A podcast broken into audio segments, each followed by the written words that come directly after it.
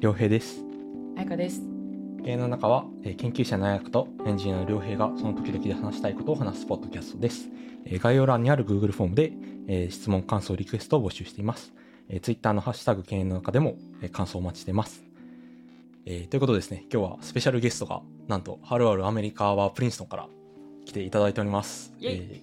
えー こんにちは。はい、えー内越さんです。内越と言います。よろしくお願いします。はい、えー、内越さんは何をされている方なんでしょうか？えっと、じゃあ、自己紹介を簡単にしますと、えっと、今は、あの、アメリカの、まあ、今紹介していただいた、プリンストンっていうところにある、プリンストン大学で、あの、博士課程をやっていて、まあ、専門としては社会学うん。と、あとはその人工学っていう、まあ、二つをやってるっていうふうに言うんですけど、まあ、その研究テーマとしては、えっと、まあ、昔は結構その人口問題、例えば日本で少子化が起こっているとか、うん。結婚する人が減っている。それは何でだろう。どういう人の方、うん。うんどういう人が結婚しにくいんだろう。みたいなことをやってたんですけど、最近だともうちょっと教育、まあ、格差階層の話をしていて、うん。まあ、どういう人があのいわゆるこう難関大学に行きやすい。それが男女でどう違うんだろうとか、うん。まあ、その難関大学に行った後に、えっと、どういうその、まあ、人生の結果が違うんだろうとか、うんうん。まあ、そういうのを主に日本を対象として、まあ、研究している感じですね。なるほどですはね。いはい。じゃあ今日は、えーそんな研究の話だとか、まあ、あの、研究することそのものの話だとかもお聞きしたいと思うんですけど、まあ、あの、お呼びして、あの、あ、お呼びしてとか言ってるけど、まあ、僕らはまあ、大学の同級生はいで、あの、共通の知人でも、はいあの、あるので、ちょっとあんまかしこまった感じ は、まあ、だんだん抜けていくとは思うんですけど、最初だけでね。そうだね。ちょっとね、ポッドキャスト初めてなので。あれ？のそうなんですか？編集とかはしたことあるんですけど、実際に話すのは初めてなので、隣の研究室っていうポッドキャストをはい運営さやれてます。やってたことがあります。はい。ちょっとあの、えっと、失言をしないように、ます。まあまあ、カットもできるんで、あはい、全然了解です。はい。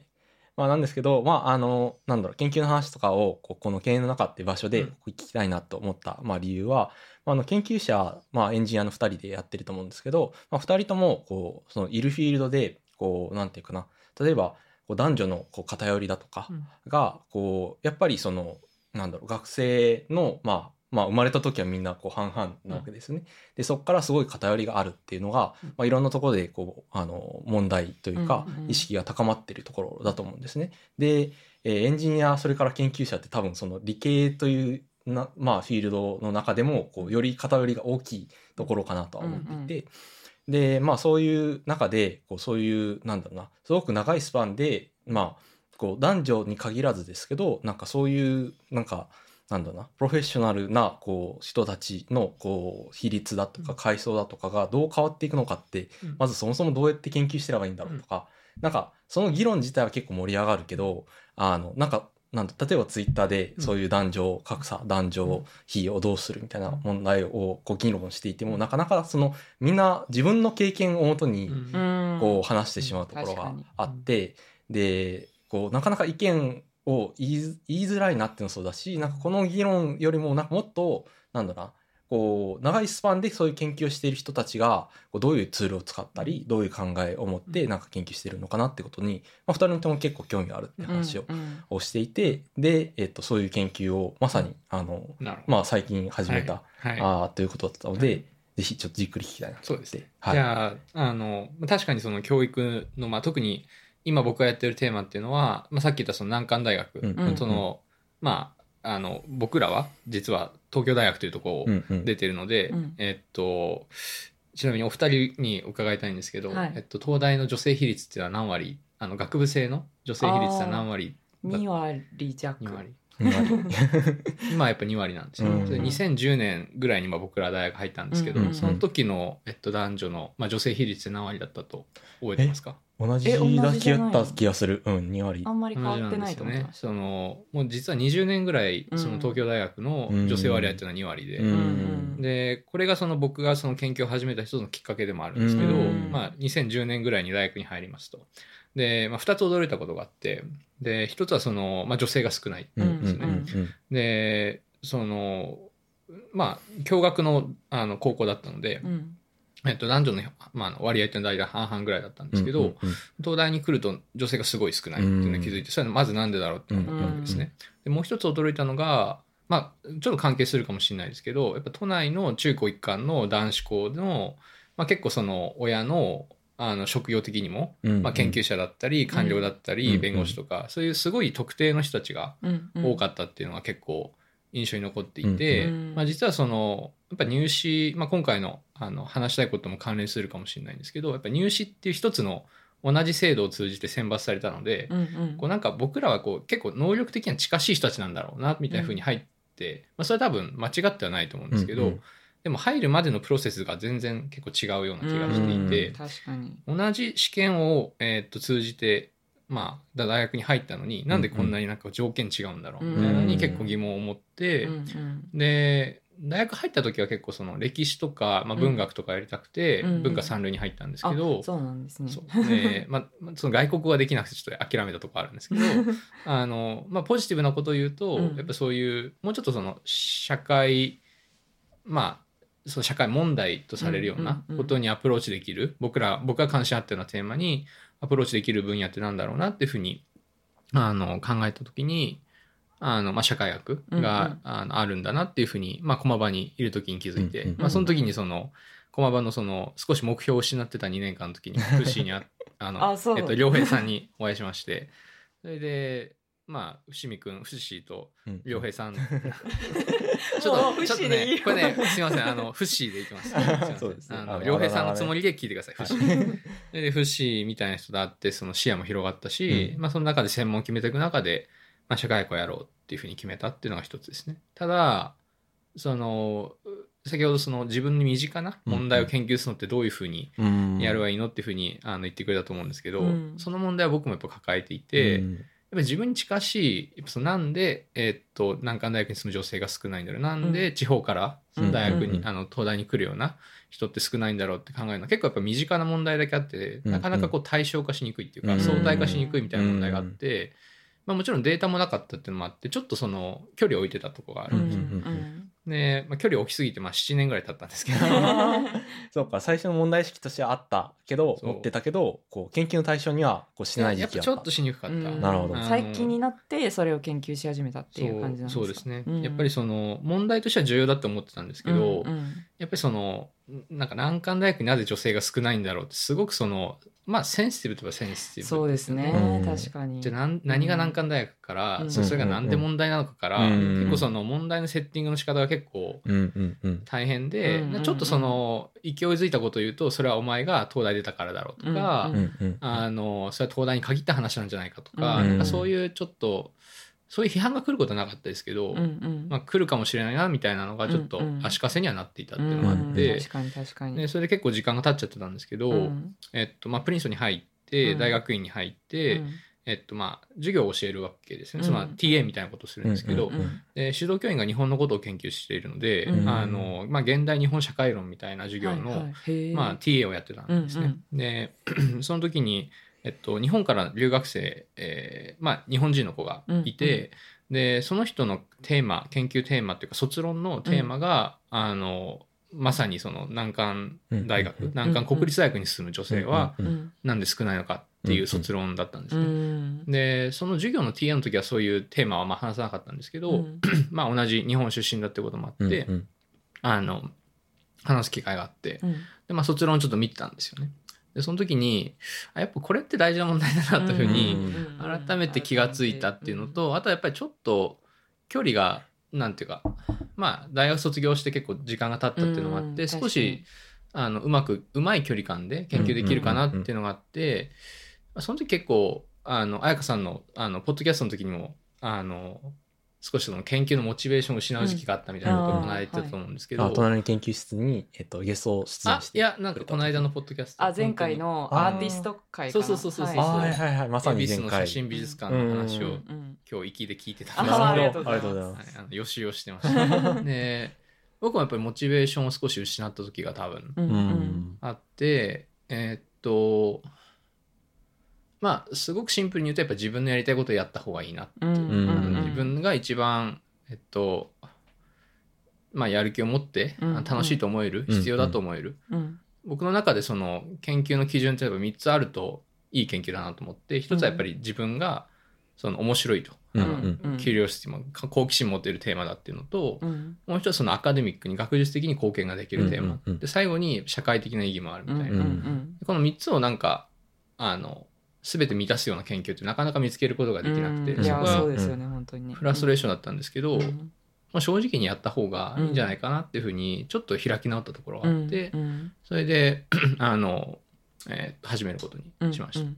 で具体的に何をやってるかっていうと、はい。あのまず先にさ一番最初に気が付いたのはやっぱデータがないですね。うんそのえっともちろんそのなんて言うんだろうな高校生全員をデータベース化して、うん。その人たちがどういう、まあ、予備校さんとかそういうデータ持ってるかもしれないですけど、うん成績から、うんうん。えーまあ、親の意見はどうだったとか、うんどういう高校しどういう大学を志望して、うんあのどういう大学に入ったのか入らなかったのか。で浪人したらど。ういう再受験だったのかみたいなデータがあれば、うん多分僕のやりたいことは分かったんですけど、うん。まああるのかもしれないですけど、うん。まあちょっとやっぱりアクセスはしにくかったんですね。それはその入った人はまだあの集められるかもしれないけど入らなかった人死亡しなかった人のデータが難しい。うん。まあどっちもですよね。うん。あのやっぱりその大学生みたいなサンプルはいるわけですけど、うんやっうん。ぱ大学名まで分かるデータってなかなかないしえーっとやっぱ浪人とかの話も、うんうん。すごい捉えにくいサンプルなんですよね。うん。例えばその会社に入ってる人とか、あの、なんだろうな、こういう、あの、まあ、こういう自治体に住んでる人みたいな人だったら、まあ、サンプリングはしやすいわけです。ね、うん。データ、うん。まあ、あの僕らはその、まあ、いわゆるサーベイっていう、その、まあ、まあ、アンケート調査みたいなことをしながら、その何が起こってるんだろうっていうのを調べる人が多いんですけど、うん。えーっと、そういうなんかこう、まあ、専門、まあ、人口学だとポピュレーションとかって言うんですけど、うん。何がこう母集団なのかみたいな、うん。母集団の定義がしやすい人たちはアタックしやすいんですよね。うん。だけど、母集団の定義がしにくい人たちっているんですよ。うん。その、浪人っていうのは、じゃあ、いつから浪人なんだろう。みたいな確かに確かに。なんか、その間にね。ねバイトしてたらとかそうそうそうあの会社で働いてたらそうそうそう。ね仮面浪人そう、仮面浪人とかって、まあ、4月1日に、うんうん。もう俺は、こう、大学にいるけれども、何々大学目指して再受験するんだって言ったら、それは仮面浪人の定義に入るのか。うんうん。確かに。仮面浪人って海外であるの？説明必要、まあ、仮面浪人的な人たちはいますよね。要するに、うん。あの、身分を失うことがちょっと、うんうんうん。いろいろ難しいので、あの、今の、えー所属機関、大学とか学校にいながら違うキャリアを探すっていうのは、もしかしたら仮面浪人的なうん。ライフスタイルかもしれないですけど、もちろんそんな言葉はない。言葉はない。かなんかあんまりでもアメリカには浪人っていう概念がないっていうのを聞いたことがあってな浪人するぐらいだったら、まあ、ランクがを落としてもどこか行って、はい。で学部でこうトランスファーっていうか、は例えば州立大から IB に行くみたいあなーそういうルートが多いっていうのをはい見たことあるんですけど。あの、まあ、なんでこんなに浪人の話をね、うんしてるかっていうと、やっぱりそのうん。浪人の男女差っていうのは結構大きいわけですうね。ん。で、まあ、国立大学の方がやっぱ浪人する人は多いんですけど、うんまあ、国立大学に昔やっぱ3分の1ぐらい、男性の3分の1ぐらいやっぱ浪人して入ってきたんですけど、うんうん。女性に関してはもう2割もいないんですよね。十何パーセントとかで、うんうんえーまあおそらくその、うまあ、浪人をした方が一次試験とか二次試験の点数も上がるから難関大学に入りやすいっていうのも多分あって、うんうん。えっと、浪人することの、まあ、男女差っていうのが一つ難関大学に女性が少ないことの要因だろうというふうに思って、えーまあ、裏を返すと女性の方が現役志向が強いんですけど、まあ、女性の現役志向はなんで、えー男性に比べると強いんだろうっていうテーマをやってたので、うん結構その浪人っていうのは僕の中ではあの重要なアウトカムの,、うんあのうん。一つなんですね。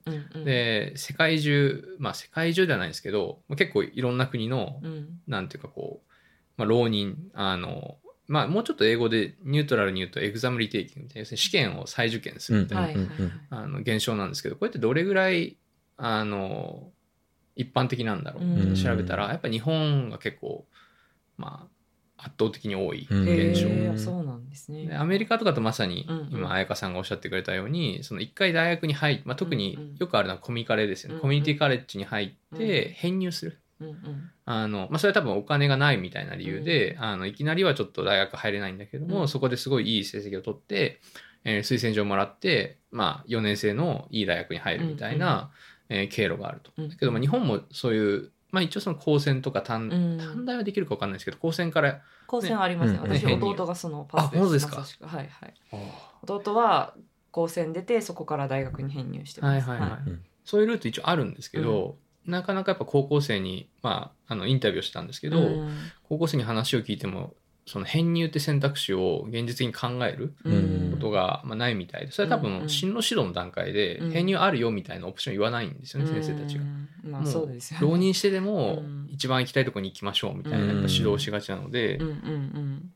いやでも確かにその女女性男女差浪人の男女差っていうのは私は個人的に感じたことがあるというか、はい。あのすごいやっぱ先生高校の先生とかも言ってたんですよね。はい。あのやっぱ男男子は浪人で伸びることが結構多いんだけど女子はまあ基本現役で通った方がいいってやっぱ先生も言っていて。うんうん。でなんかあちなみに私のバックグラウンドを話すとはい。私はあの公立中高一貫出身っていう、はい。はい。ででしかも地方出身なんですよね。差し支えなければあのどどの地方かも。あそうです。長崎県なんですけど、長す。崎県の公立高校出身で、あ公立中高一貫っていう、うん。まあ結構ちょうど私たち私も良平さんも実はそうなんですそう。その公立中高一貫出身なんですけど、うん珍しいですよね。そうそうそう。確かに。でも結構共通点というか学校通ってたその先生の雰囲気とかっていうのはあるって話をしましたね。そうしかもまあ我々にとって多分すごい良かったのはできたばっかりの公立中高一貫だったから、うん。うん。うん結構先生もこうやる気がある人が集まっていたというか、うん。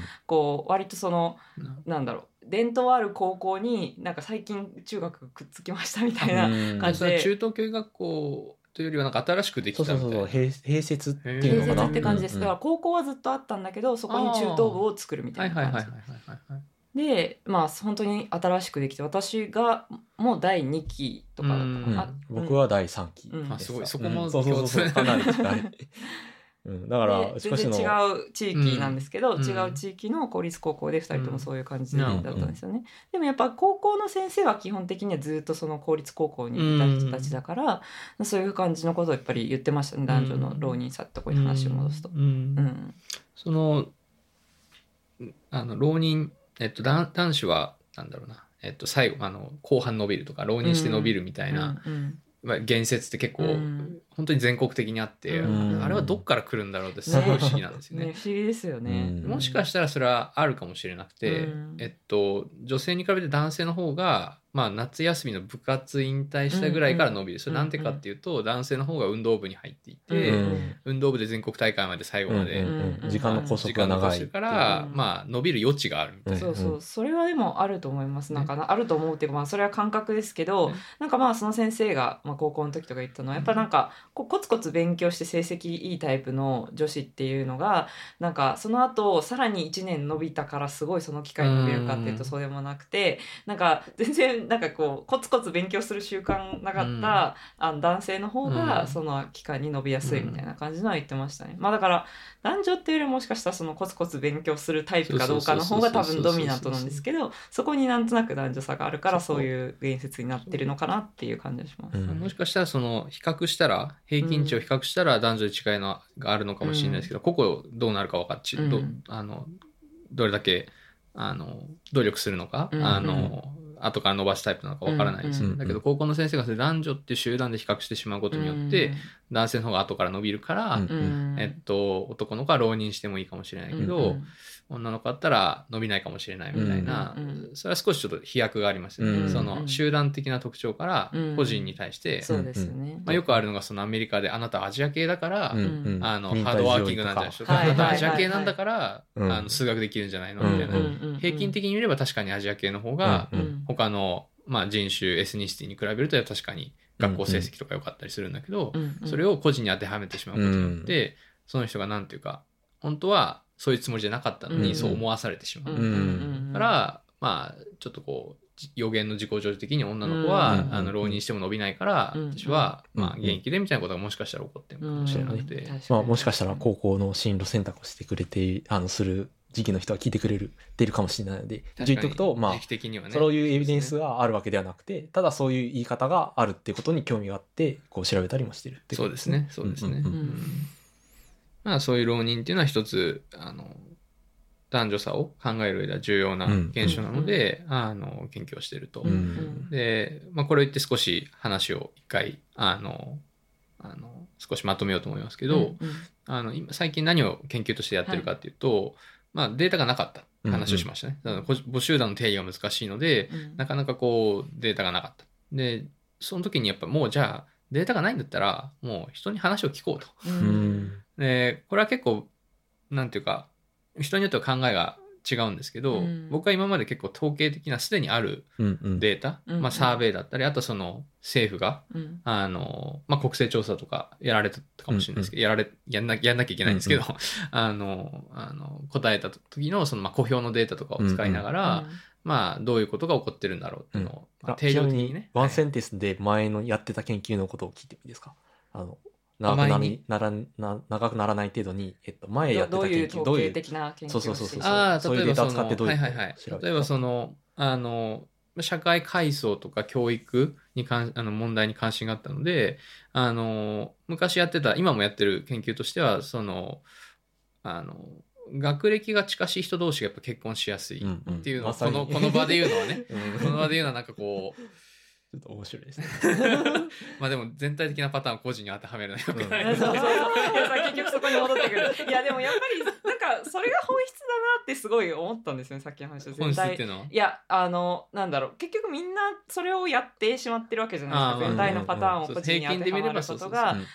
いやなんかそれそういうバイアスを社会全体でなんか共まあ、有していわゆる統計的差別みたいなやつです、そうです例えばその,、うんうん。あの企業の雇用者の人が、うん。まあ、男性と女性同じぐらいのスキルなんだけれども、うんうんえっと、どっちにより投資をしようか投資お金かかるから、うん。まあ、どっちか選ばないといけないってなった時に、えっと、平均的に見たら男性の方が勤続年数が長いから、うんうん。じゃあ同じ会社にいてくれる方が男性の方がうん。期待年数が長いんだったら、まあ、男性に投資した方が合理的うん。うんっていうのは一つよくありますよね。うんうんなんで。それは統計的な差別の一例っていう。そう。なるほど平均から個人に飛んでしまうっていううんね、うんありますよね。で、ま確あ、あの、えっと、そういう、なんていうんだろうな、こう同じ学歴の人同士がやっぱ結婚しやすいことによって、まあ、もしかしたらその子育てって見たときに、うん。やっぱ高学歴のカップルの方が教育投資をしやすいから、うんうんあの、まあ僕らのあの業界では学歴同類婚って言ったりするんですけど、うんうん。まあ、同類婚が増えることによって、その世代間で見た格差が拡大してしまうんじゃないかみたいな議論があって、うん実は意外とそんな単純じゃないんですけど、うんうんあの、そういった話をこう研究してたんですね。そういう時にやっぱり、あくまでその高学歴のカップルとそうじゃないカップルを比較したいので、うんうん。やっぱ平均の話なんですね。うんうん。だから個人よりは、まあ N がもう1000、2000、うん。もう1万ぐらいあった方がありがたいので、うんすでにあるデータを見て比較をして、あの、まあどういうことが起こってるんだろうなっていうのをやってたんですけど、そういうバックグラウンドからすると、インタビューするのって結構勇気がいるんですよ。うん。そうですよね。だから量的研究から質的研究への転換をやったっていうことです。まあ、今も量的な研究をやってるし、どちらかというとそのあくまでやっぱバックグラウンドとしてはその統計的な分析から、うんうん。あのトレーニングを受けた人間なので、うんうんまあ、そこをうまく活かせるようなうん。そのインタビューのデザインをしたいと思うし、その定量的なデータを使って研究をしてる人たちに面白いねって言ってもらえるようなインタビューの,、あの発見知見みたいなものを導きたいしたいなとは思ってるので、うんそこはやっぱ抜けきれないとは思うんですよね。うんうんただやっぱりそのあの結構その勇気はいて、うん。特によよく言われるのがまあ業界がねやっぱりそのおそういう業界にいたからよく聞くんですけど、はい。インタビューの論文とかを見ながら、うん。これはまあ代表性はあるのかみたいなね、うん。よくある批判ですけど、うん。その代表性っていうのはその人そのよ呼んできたインタビューまあ、例えば20人話話聞いたとして、えーまあ、今回だったら、まあ、難関大学に入りそうなうん。あの進学校にいる、うん。えー高校生の男女にうん。話を聞いたんですけど、うん。その人たちから分かった知見っていうのが、うん。まあ募集だ、まあ、うん。日本の高校生全体に当てはまるのかって言われたら、それはその統計的な推論できないから、うん。それはちょっとわからないうんですよね。でそういうことをまああの、まあ、よくなんていうかなあの立証できないような批判みたいなものを結構投げかけられることが結構、うんうん。あのあってそういう業界にいた身からすると、やうんうん。っぱりインタビューするのって結構なんていうかやっぱ勇気がいる。うん。うん。ですけども聞くしかないなと思って、うんうんうん。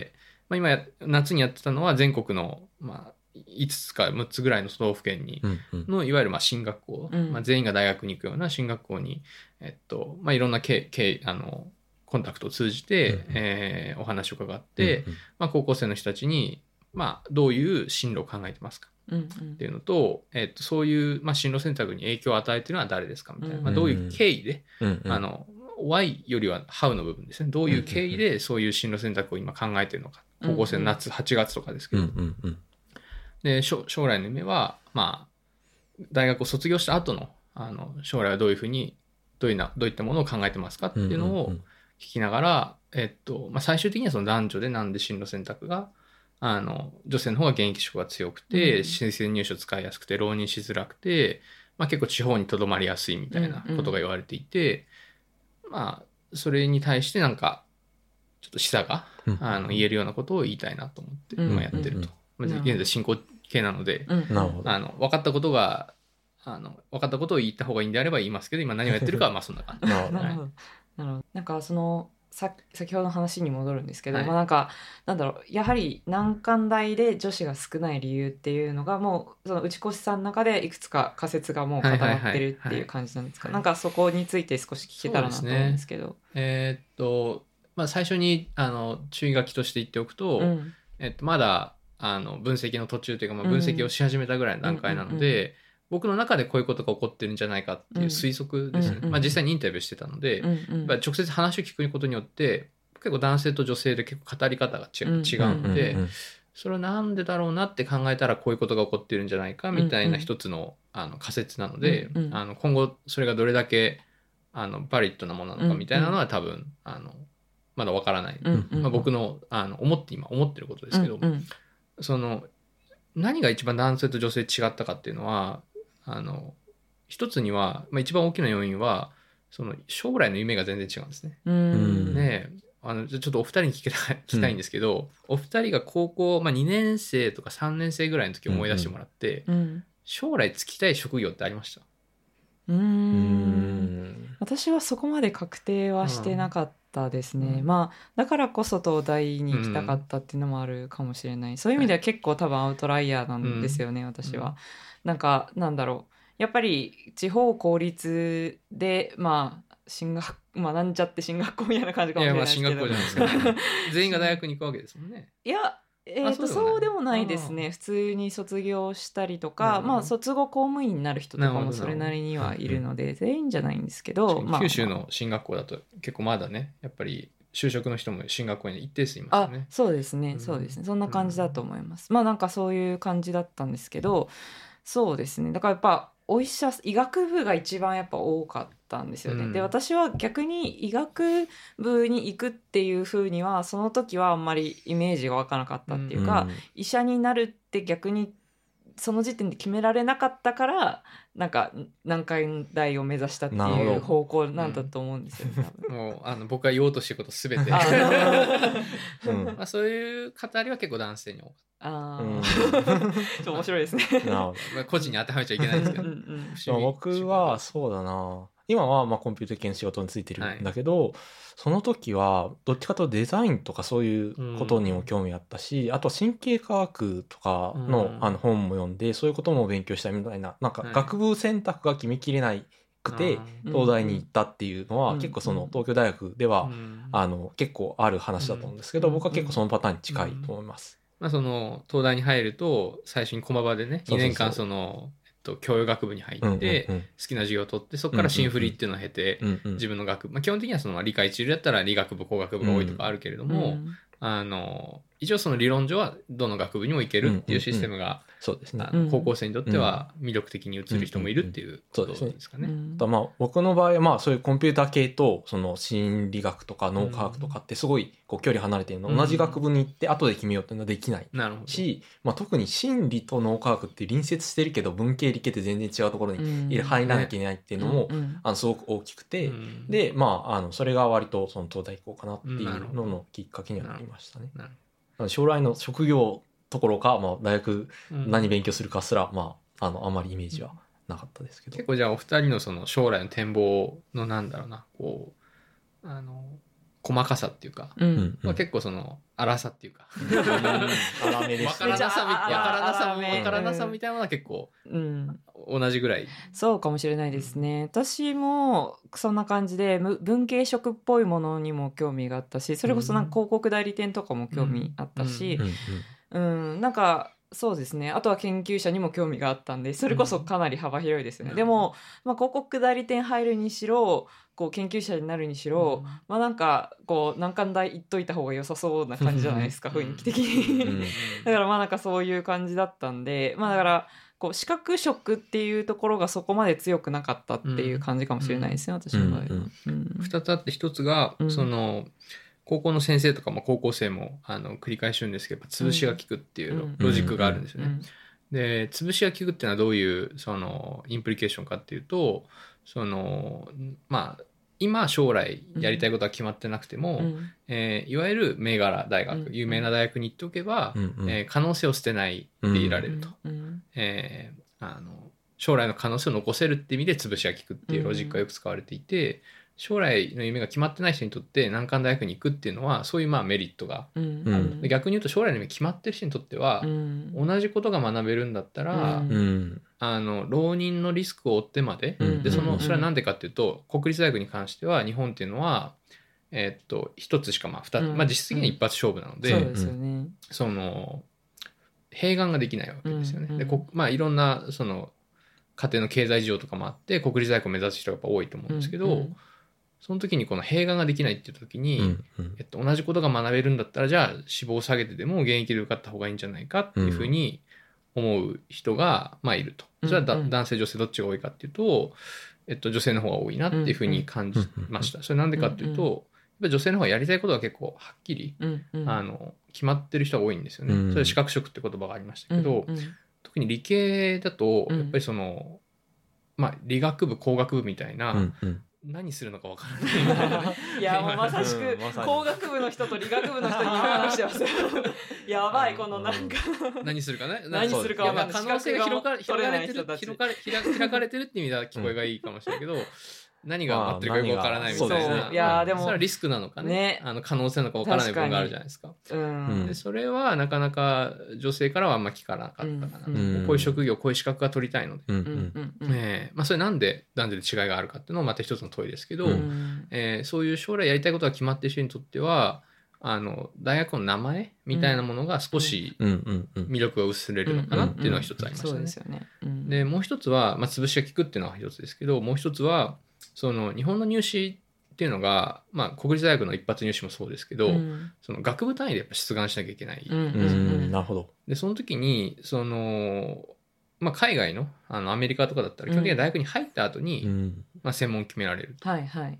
それはその、リベラルアーツカレッジみたいなところじゃなくても、うんうん。メジャーは後から決めるっていうのが主流なわけですよね。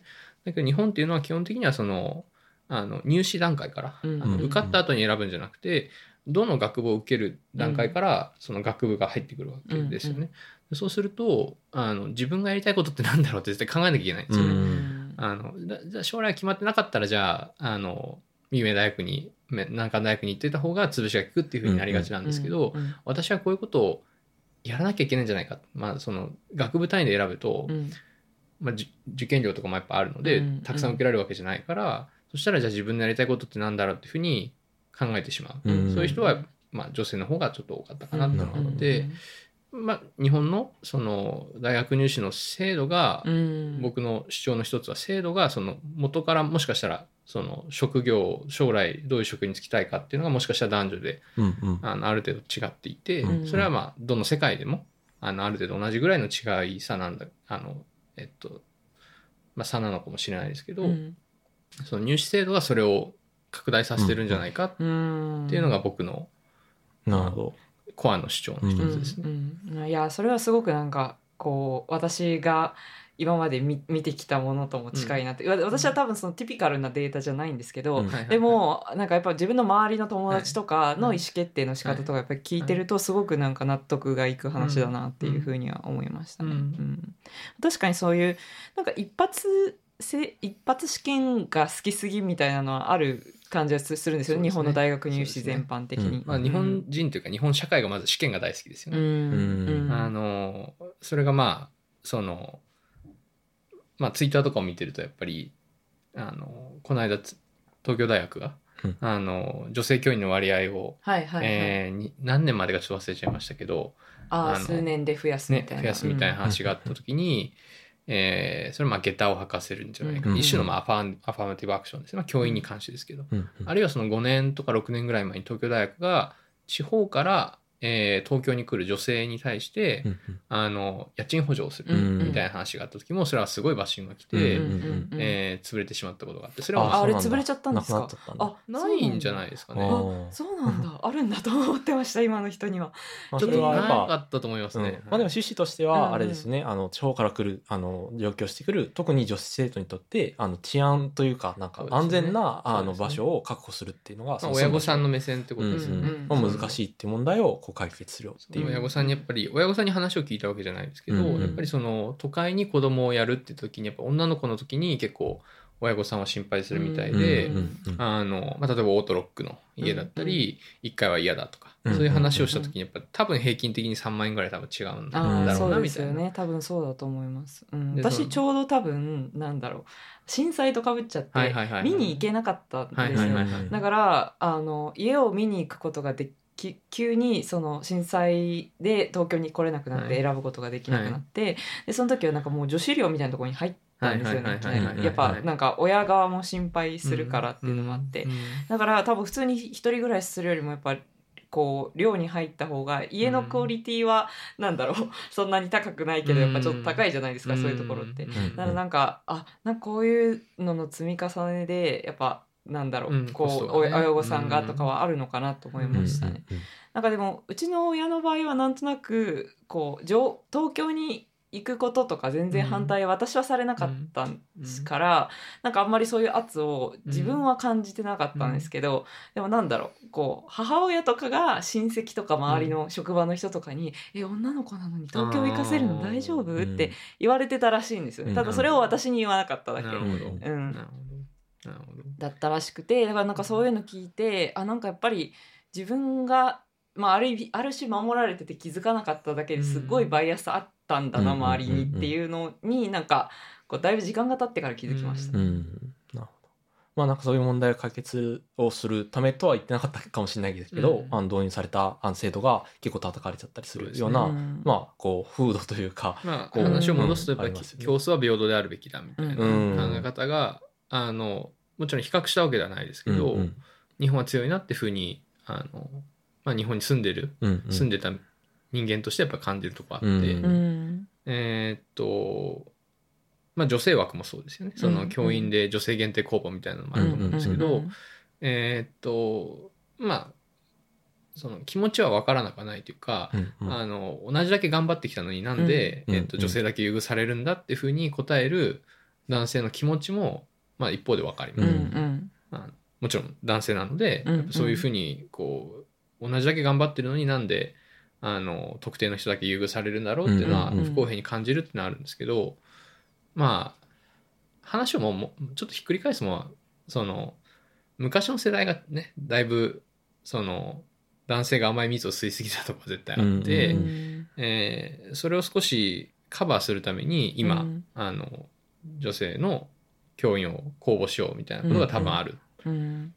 まあ、でも結構やっぱ難しいのはその昔の世代のある種のツケをなんで今の世代が払わなきゃいけないんだっていううん。まあどっちかというと男女差っていうよりは世代間差ですよね。ミックスされてるんですよね、ん。男女の話、うん。あの、うん。えっと水平的な男女の差って、同じ世代の男女の差って話とその昔の世代のツケを我々が払ってるっていう世代間の格差の話が両方あって、うん。結構入り組んでいて、うん。確かにえー個人的には結構入り組みすぎてて、うん。なんていうかそういう主張をするのは結構大変だなって思います、うん。要するにあその大学研究上でそういうこと。を大学受験の文脈で、うん。じゃああの、えー昔の世代のツケを払う意味を、まあ、込めて、うん。まあ、アファーメティブアクション的なことを少し、うん。あの入れた方がいいんじゃないかって主張するのは、うん。まあ、日本社会全体的にまあ試験が大好き、うん平等なあの競争が好きっていうのもあるし、うんうんえー男女の差以上に、まあ、それに加えて、うんあの世代間の格差の話もあるので、うん。えーっとそれをかいくぐってアファーメティブアクションをするのは結構ハードルが高いなっていうふうに、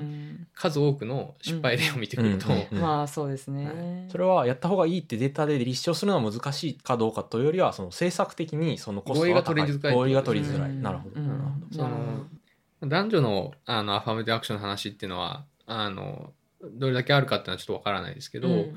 そのアメリカだとよくあるのが、まあ、レイスの話であのまあ、アメリカの文脈だとその黒人とヒスパニックの人っていうのはあの人口のあの分布に比して大学に行く人が少ないっていうので、うんうん。まあより機会を与えようっていう意味ではファミリーアクションが、うん。あの行われることがあるんですけどその中であの最近の経済学の研究であったのがそのカリフォルニアとかテキサスっていう、まあ、そのすごい大きな州うんうん。はそのカリフォルニア大学とかあのテキサス大学っていうあの大学システムを持っていて、えーある一定程度の成績を満たした学力ですね、うん。を満たした高校生については無条件であの入学を認めるっていう制度を作ったんですね。うん。でこれまあ日本人からすると、まあ、当たり前じゃないかって聞こえるかもしれないですけどアメリカの入試っていうのは結構その親の所得だったり、うんまあ、親がその大学を卒業してるかだったり、うん。いろんな条件をあの、えー考慮して選抜が行われるのでそういうホリスティックなあの入試を使ってしまうと、えー人種的なマイノリティの人たちはなかなかそういう大学に入れない。うんわけなんですけど能力だけで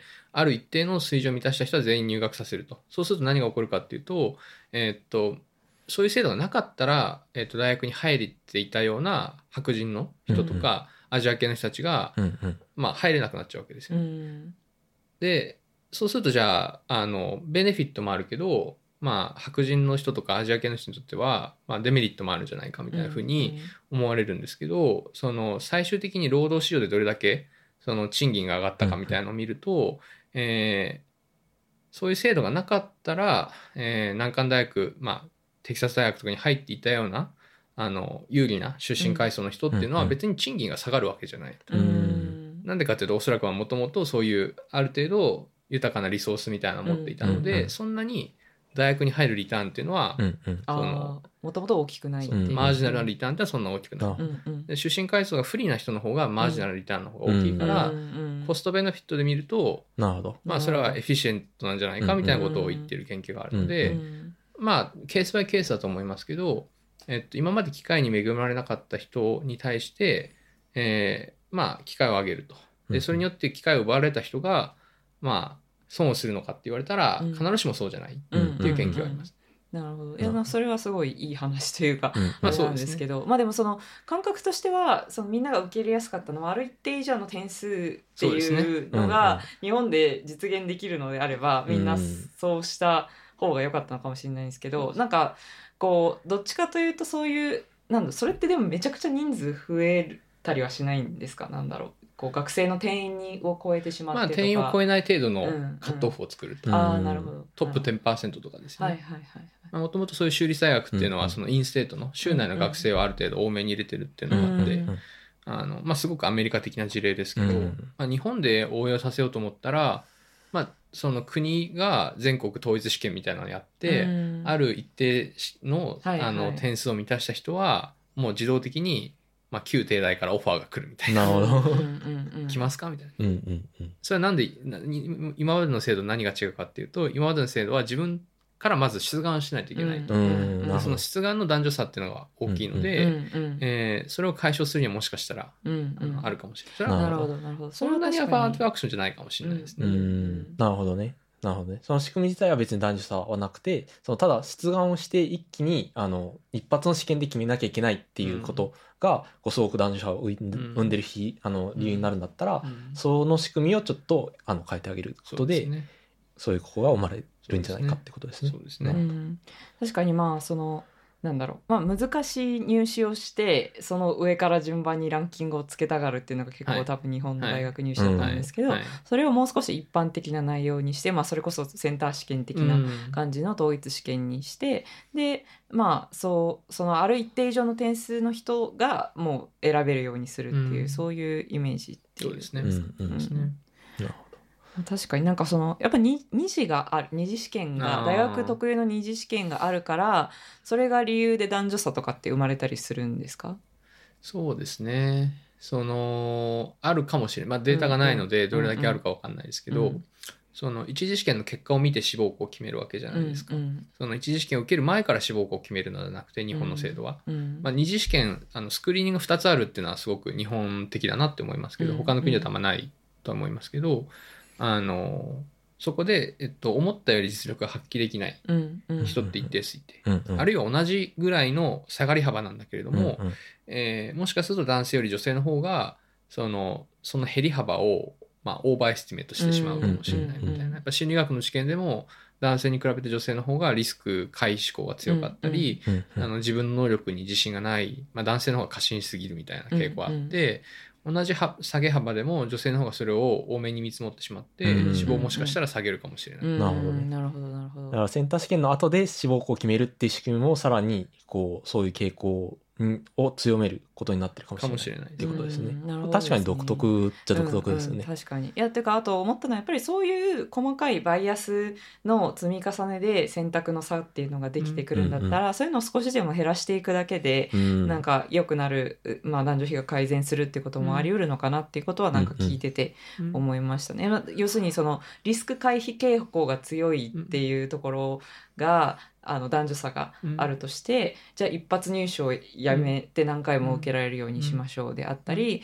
まあ、そういうそうですね。なんか一学部学科を1位に決めなきゃいけないっていうところを廃止するとか、なんかいろいろなんだろう。試験をキープしつつ、うなんかできることってのはまだもしかしたらあるのかなうんうんって話を聞いて思いました。うん。僕の主張は、まあ、そういうなんだろうな。少し入試制度をうん。反対が少ない、うん。あのうん。レベルで入試制度を変えることによって、うん。えー結果的に、えーうん。まあ、一般的に望ましいとされるようなことが生まれたらそれは、まあ、トレードオフではないと思うので、いいかなと、まあ、併願を増やすとかですね、うん。併願できるようにするとか。そうですよね。うん。入試日程を増やす、まあ、入試日程増やすと多分大学側としてはもしかすると例えば東大と京大併願できたりしたら、うん。なんていうか辞退する人が出てくるかうんもしれないそう予から、測が難しくなりますね。それだから定員がねもしかしたらその思った以上に減ってしまうみたいな、その年ごとのフラクチュエーションが大きくなってしまうかもしれなくて、うん。大学経営的にあんまりうん。良くないのかもしれないですけど、なるほど。うん。ままあそこら辺ねマッチングアルゴリズムでこうそうですね。あ解決それはもうマッチングできればねそれはいいと思うんですよ。うん。うんまあでもその一つ思ったのは、そういう、まあ、あの入試制度をちょっと変えるっていうのもそうだし、まあもしかしたらその女性枠を作るアファーメティブアクションも含め、なんか、こう、ある、そうだな、こう、例えば男女比の状,、状あの状態が、まあ、こういう方が望ましいっていう方向に変えるために、うん。そういう、なんだろうな、こう、入試制度とか、そういう、まあ社会の、まあ、入り口にあたる部分の制度を、こう、大きく変えてあげるっていうことは、多分日本があんまり経験がないんじゃないかなと思っていて、そのまあその対比の先は何かっていうと僕がイメージするのは、うん。アメリカっていうのは僕のイメージではうん。すごくその白人中心社会から、一旦は結構その多人種な社会に比較的こうですけど、うん。そのまだもちろん格差は残っているとは思うんですけど、こう一度移行ししている。うんそれにまあこうなんだろう大手を振って反対っていう人はそんなに多くはない、そのうんあれはあんまり良くなかったと、うん。白人中心の方が良かったっていう人はそんなにこう言えない雰囲気でもあるし、うん。実際みんな賛同してる人も多いし、うん。っていうことはあると思うんですよね。でなんかそれのあの男女版をやるっていうのがあのそういう、まあ、入試感覚をするってやってもなんか割と自然に受け入れやすいのかうなと、ん。こういう想像ですけどね、うん。をしていてなんかそれに比べると日本っていうのは結構その人種に関してはこうそんなにこうのらりくらりとやってこれたという、うん。あのまあいい意味でも悪い意味でも、うん。そういうフリクションがなかったせいで、今は男女という問題に対してもなんかそういう大きく社会構造を変えなくてもいいんじゃないか、うん。例えばその試験一発で来れた人たちは、いやいやその方がなんか公平じゃないかとか、うん。そういうなんかいろいろ昔は良かった的なうん。話に押されやすい、うん。そのいや変えていいことあったでしょっていう,、こう経験が社会としてうん。こうあの、まあ、アメリカとか他のまあヨーロッパの国に比べて少ないんじゃないかなっていうのはちょっとあの思いました。うん。その日本の方がそのこれは大学受験の話以外でもそうですけど、うんうんうん。そのマクロレベルでの、まあ、僕は人口学者なので、うんうん。あのやっぱ人口動態の変化みたいなのがあるので、うんまあ、少子化高齢化みたいな、うんうんあの避けようがない、うんうん。まあ、人口学的な変化があるわけですけど、それに対して制度があんまりこううまくレスポンスできてないなっていうのはやっぱ感じるので、うん。なるほど。それやっぱ、まあ、男女以外の問題でも多分あるんだろうなってすでにまあやっぱ難しいです。すでにある制度っていうのを変えるのは結構難しくて、うん。なおさらその変えたことがない制度を変えるっていうのはとても、あのハードルは高いんだろうなっていうふうに思います。うん。うん。うん。なんか直近の革命的なものがこう明治維新とかに遡らなきゃいけなくてアメリカはもう独立もしてるるし、あとやっぱ公民権運動っていうのは結構やっぱ、うんあのアメリカ出身の人と話してると、そのやっぱ学校で習うその比率だとか、マインドセットに占める。それがうんいい変化か悪い変化かともかくやっぱ、うんそういう経験がある。しかも結構直近にあるっていうのが、なんだろうこれからこう社会をやっぱいい方向に変えるためには、うん。いろんな摩擦もあり得るけど、うん。まあでも乗り越えてきたよねみたいな、こうなんだろう考え方を持ってる人がこう多いような気がしていてなんかそれはなんか、ね、歴史とかそういうところの差もあるのかなというふうには、うん。あの実感としては思いました。あとはやっぱ専門ではないのであんまり言えないですけどやっぱりそのいわゆるマイノリティとされる人がうん。その声を上げるっていうシステムがなかなかこううん。日本はあの仕組みとしてできてないなっていうふうに思うことがあってうん。まあ社会運動とかまあいろんな制度があるとは思うんですけど制度というかいろんなそのメカニズムがあると思うんですけどうーんそれがやっぱ変化に結びつきにくいうんうんうん。しそのやっぱ声を上げるっていうのは難しいですよね。うん。そのうん。今一応均衡っぽくなってる状況に対して、うんうんうん。いやそれは私にとってはあんまり、えーまあいい制度ではないんですっていうふうに、うんうん。えー声を上げた時にアメリカだったらそれは聞いてくれるような気はするんですけど、うん。えー日本だとそれはなんていうかわがままっていうか、うん。迷惑っていうか、うんうんうん。なんかそういうふうにあの一人の意見があんま大切にされないのかなってことはうん。まあすごく薄っぺらい話ですけど、うん。うんうん感じはしますよね。うん。日本のイメージですけどこれ本当に漠然としたイメージですけど、社会の変わるきっかけってどっちかというと悲劇みたいなものああが多くて、その外生的な、ショックがすごい起こってそうそうとかあとは例えばその過労死だとかその働き方改革っていうのもまああのまああの会社で、うん。あの過労死で自殺をしたっていうニュースがすごくショッキングなものが流れて、うん。でそこからきっかけにっていうのはなんか記憶にもありますし、うん。うん、まあなんかそれは別にどっちがいいとかではないと思うんですけど、そのそのままこう輸入してもうまくいかないっていうところもあるのかなと,、うん。とも思います。ううん。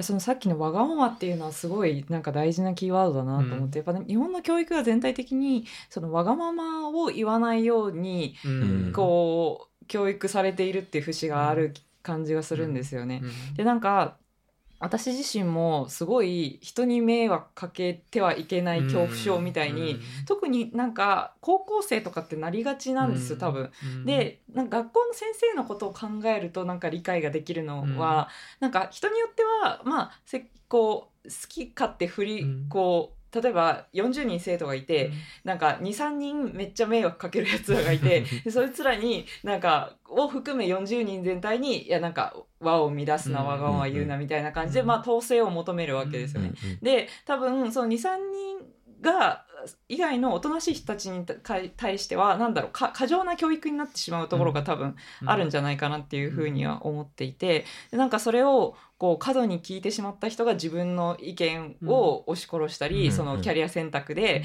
なんかそれこそあんまりリスクを取れなかったり、これ私のわがままなんじゃないか親は地元に残ってほしいって言ってるから、地元に残るべきなんじゃないかっていうのがなんか結構あってそこにもなんかちょっと男女差とかあるのかなっていうのを思ったりするんですよね。それをなんで思うかっていうとよりなんか大学より先のなんかキャリア選択みたいなところになってくるんですけど、やっぱりなんか男女でこう2人同じようなこう教育教育歴とか、あの学歴あるいは職歴でやってきてても、なんかどっかで例えばこう単身こう、転転勤しますってなった時に、まだまだやはり男性側についていく例が多くて、女性側についていく例は少なかったりっていうこともあるので、なんかずっとある問題っていうかわがままが言えないっていうことがずっとあり続けるっていうのはあるのかなと思っていてでなんかこう自分にもそういうなんかだいぶ私はわがまま言って生きてきてたと思うけど、でも自分にもそういうとこあったなっていうのを、なんかこう自分自身が人生のこう意思決定どこに行くとか、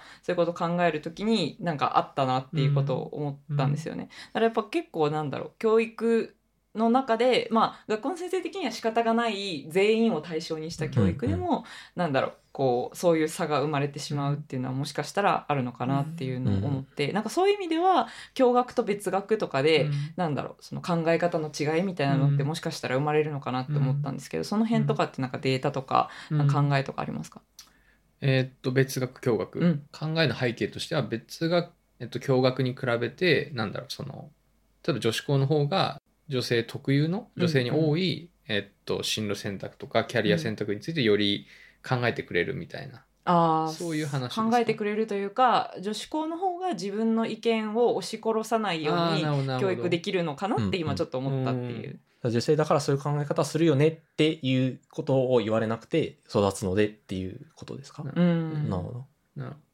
いやわかんないですけど、うん。これもなんかただの予想まあ、というか。よく、うん。まあその女子校出身の人に、あの同世代とかそれぐらいの人に話を聞くとやっぱ女子校の方が自分の意見言いやすかったみたいな風にうんうん言う人はやっぱり個人レベルではね。男子の目を気にせずみたいなことやっぱあって、まあ、そういう意味ではじ自立性みたいなものはもしかしたら育まれるのかもうんうんえー知れないですよね。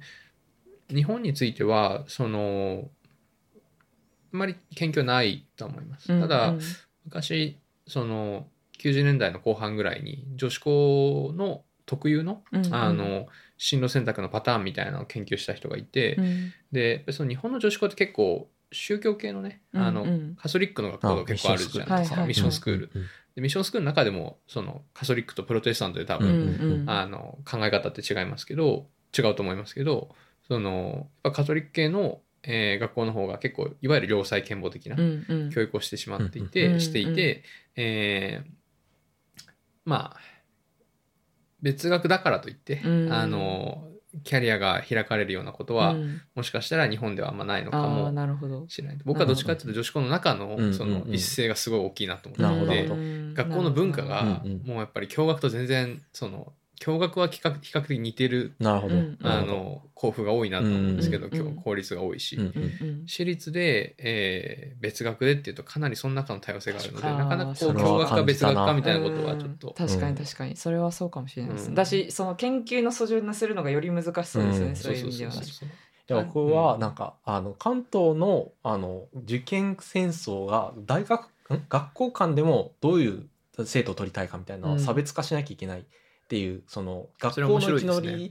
うん。生き残りにもそういう到達が働くじゃないですか。うん。その中で私たちはこういうキャラなんでっていうのをうん。こう打ち出すっていう。あと在校生側もこうん。うそれになんだろうなんとかっていう高校はこういう性格の人多いけど、うちはこうだよねっていうふうな位置づけをこうせざるを得ないっていうか、うん。近くに結構似た状況の偏差値で言えば似たうん学校がいっぱいあるっていう状況がこうそうさせているのかなといううん。のもなんとなくこう自分の中のあの観察としてあって。だからなんか地方の女子校とかってどうなんだろうなっていうのもちょっとあの思いました。そういうこう隣のあの女子校と比べて結構風土が違うとか、集まる人が違うっていうそのはある程度その受験者がいる世界だとそそういう再開が行われるんですけど、あのまあこれ名前を出していいと思いますけど精神、うん。えー女子学院っていうのはまあ皆さん聞いたことがある人も多いと思うので、まあよく知られた、うんあの、うん。学校だと思うんですけど。東京の女女子校ですよね。でその系列校もあって、あの全国に一応精神うん。系のあの高校っていうのがあるんですね女子校が。うん札幌の精神があのこの間潰れたっていう話を聞きましおてー昔はやっぱりすごくお嬢様学校として、うんうんうん。えっと、ブランドがあったみたいなんですけど、うんうん。えっとまあ共学にできないんですねそういう高,、うん。高校。って。ああまあブランドイメージがあるから。精神が日共学にするって結構、うん。確かに。ドラスティックな改革じゃないですか。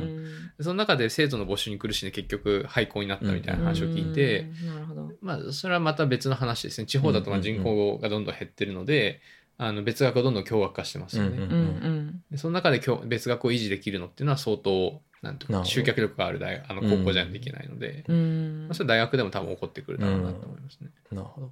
まあそのなんだろうちょっと本数と外れますけど、うん。例えば言えるかもしれないのはその特色ある高校とか、こうが生き残れるのはそういう東京だったり、うん。ある程度その志望者にもあのあの密度があって、うん。こう地理的にも通える範囲にたくさんのその選択肢あるから、うん。こうお起きることというか、うん。そういう学校が生き残れるっていうことは言えるかもしれないですよね。それは面白いなと思ってて、あの中学入試とかの文脈ではないですけど、うん。そのジェンダーイクオリティパラドックスみたいなあの言葉があって、うん。うん。それはパラドックスなので何がパラドックスかっていうとその常識的に考えると経済発展をすればするほど、ジェンダー平等になるだろうみたいなふうに考えがちだと。でそれは間違ってはいないんですけど、えっと、ある研究者たちが言ってるのは、えっと、経済、まあ社会まあ、あのは経済的に発展した社会の方が、うんえっと、経済的に発展してるからといって男女のあの格差が減るわけではないみたいなことを言っていて、あの大学の文脈だとその何どうしてそういうことが起こってるかっていうと進学、えー率が上がると。うん。大学に行く人が増えると。そうなってくると大学ごとに再化しなきゃいけないんですよね。その再化その要するに自分のあこの大学はディスティングしなきゃいけない。うんうん。要するに大学間の競争が増えるわけですよね。うん昔は大学行ってるだけでエリートだったから、うんそんなに他の大学に比べてじゃあこういうとこが売りですよって言わなくても人は来たんですけど、うんうんえっと、今だと結構多くの人が大学行くのでその中でやっぱ再化しなきゃいけないと。うんうんでその中でその一つやっぱり男らしさ女らしさみたいなキーワードを、えっと、だ学校が使うと。うん。まあ、あの科目選択とかでも、うん。あの自分のやりたいことを実現できるにうちのあの学校はこういうメジャーがありますようん。みたいな風に宣伝をすることによってそういうところに女性があるいは男性が行きがちみたいなことがあって、うん。えっと、教育拡大が起こったからといってその同じような専攻を男子女子両方とも選ぶわけじゃなくて、むしろそれは拡大するんじゃないかみたいなことを言ってる人たちがいて、東京の私立のその再化の話はあるかもしれないですね。うん校風の再化によって、そのちょっと男女の進路が分かれてしまうみたいな。うん、あるかなと思いました。全員にアピールする必要はなくて特定の人にアピールできればいいので、女性の中でもメリトクラティックな価値観を持っている人と必ずしもそうじゃない人たちを多分同じ、あのプールに入れる必要はないから、うんうん。その特定の人だけにターゲットできるようにうんうん。ディスティングしていくとちょっとなんかこう進路選択に違いが生まれてしまうかもしれないですよね。そうですね。うんなんかまあ母集団の例えば男の子女の子の性格の差みたいな、本当はすごく小さくても、なんかそういうターゲティングを細かく細かくしていくうそのそういうこう経済学的な圧力がこう結果的にその差をすごく大きく見せてしまうようなうん。各学校のマーケティング戦略を生んでしまってうん。でなんかそれが固定化されるっていうのはなんかあるかもしれないそれはすごい面白いと思います。うん。ううん。ん社会学生になれますか？まあかもね。どっちかってなんかマーケティングリサーチみたいな。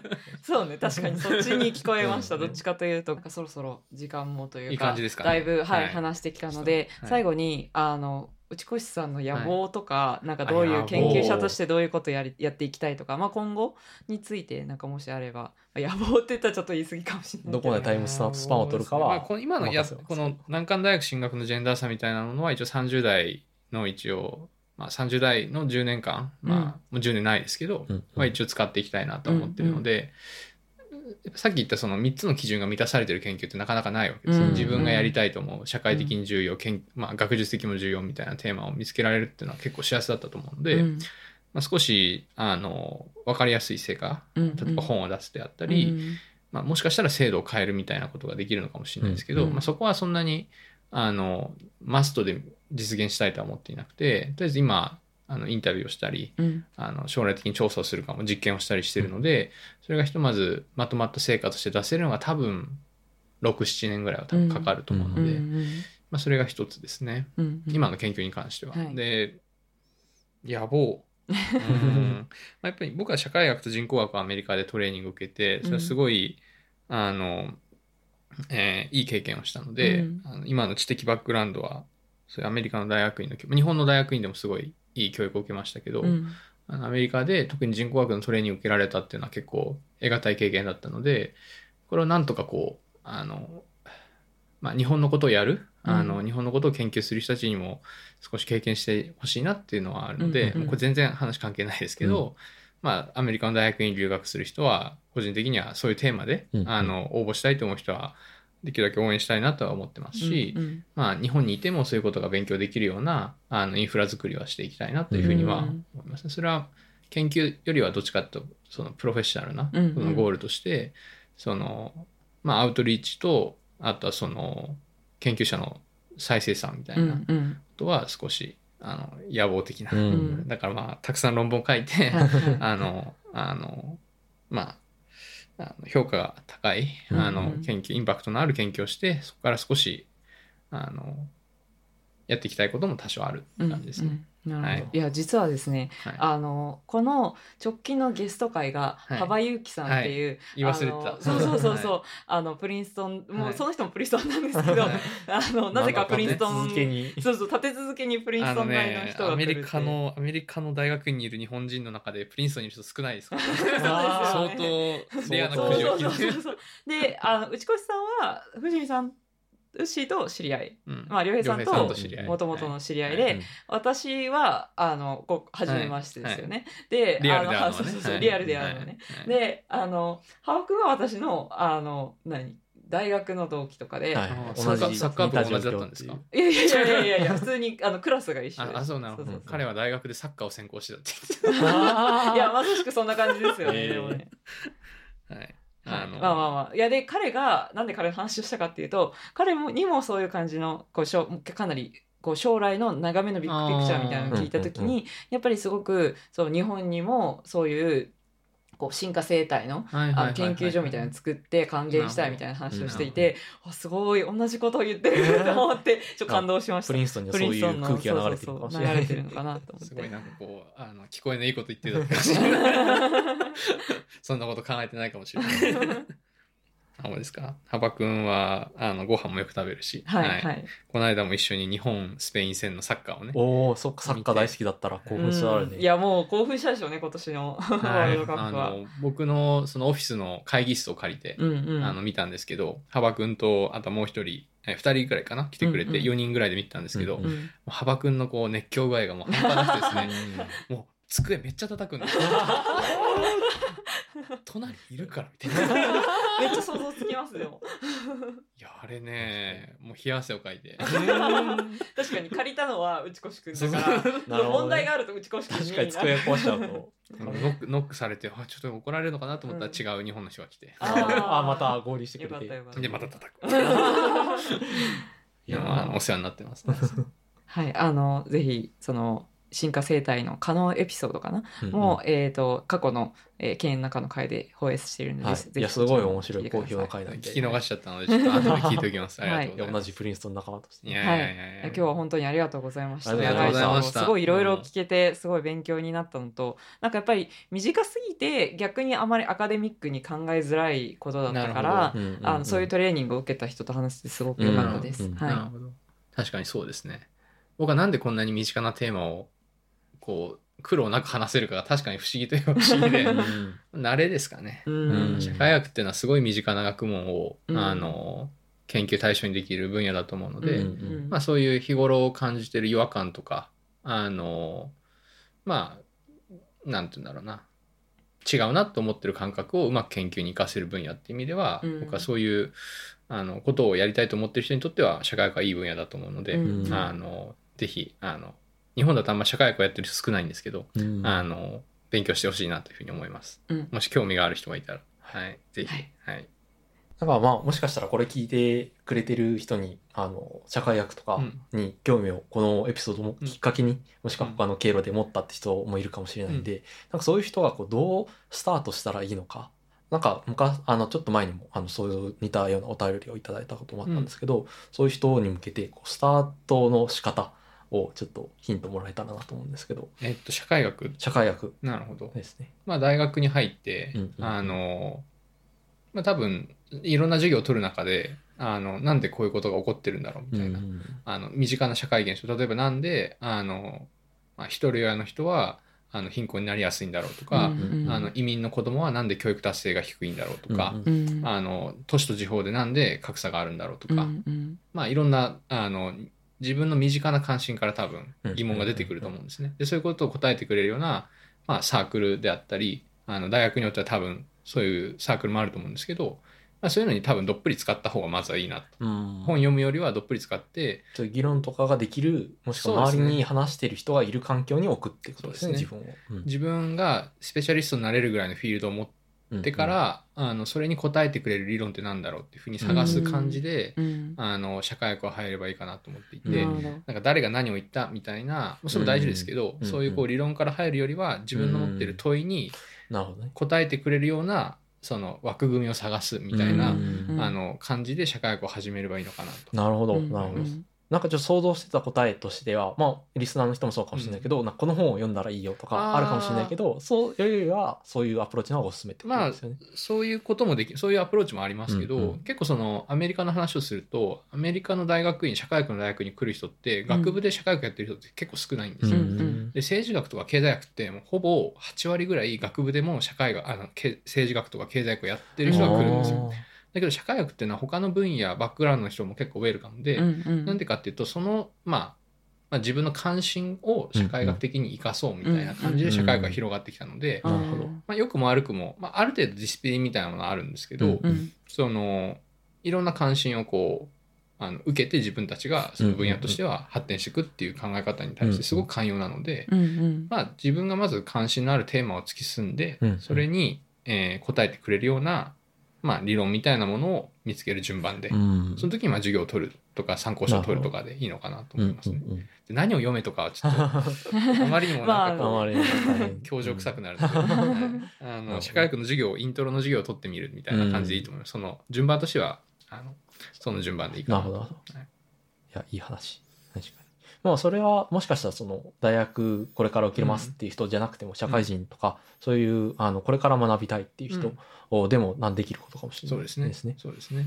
まあ、実際働いてみて、例えばその、まあ、就活した時のなんだろうな、この、なんでみんな就活スーツ着て、あの、急にこう、なんか、同じ、同じような人間になってこう評価されるんだろう。に対する違和感でもいいし、うん。働きながら感じる生きづらさみたいなのもいいし、うん。うん。まあ、そういうのがあったらきっと答えてくれる本とか、うん。あの研究者がいるはずなので、うん。